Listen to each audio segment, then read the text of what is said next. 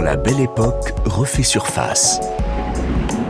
Titanic, un objet, une histoire.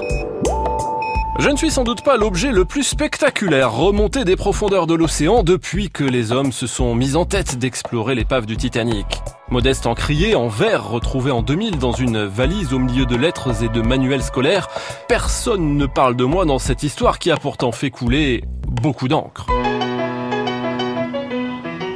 Encrier propriété d'un adolescent, j'en ai pourtant des choses à dire sur la jeunesse à bord du Titanic. Une jeunesse qui avait bien d'autres choses à faire que de tremper la plume dans mon encre. À bord, les leçons étaient délaissées au profit de l'amusement. 109 enfants ont embarqué, euh, quelques-uns en première classe, moins d'une dizaine, que leurs parents confiaient la plupart du temps à une nurse. Ces petits princes et princesses profitaient du cheval mécanique présent dans le gymnase qui leur était d'ailleurs réservé de 13h à 15h.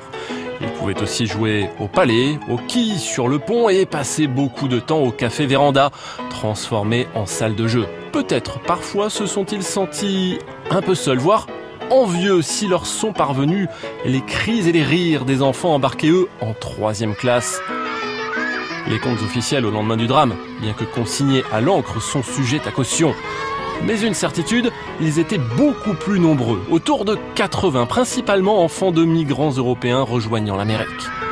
Pour eux, pas de salle de jeu, mais les entrailles du Titanic comme terrain d'exploration, de cache-cache et autres escalades intrépides, rapportaient là aussi à l'encre dans de nombreux témoignages. Et puis il y eut le drame. Les femmes et les enfants d'abord, c'est un principe au moment d'évacuer un navire. Mais les principes sont faits pour être bafoués par quelques hommes peu scrupuleux.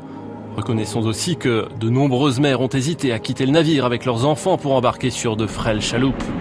Finalement, une seule petite passagère de première classe a péri, mais une cinquantaine ont trouvé la mort parmi les troisièmes classes. Et depuis, de l'encre issue d'autres encriers a permis de raconter leurs histoires.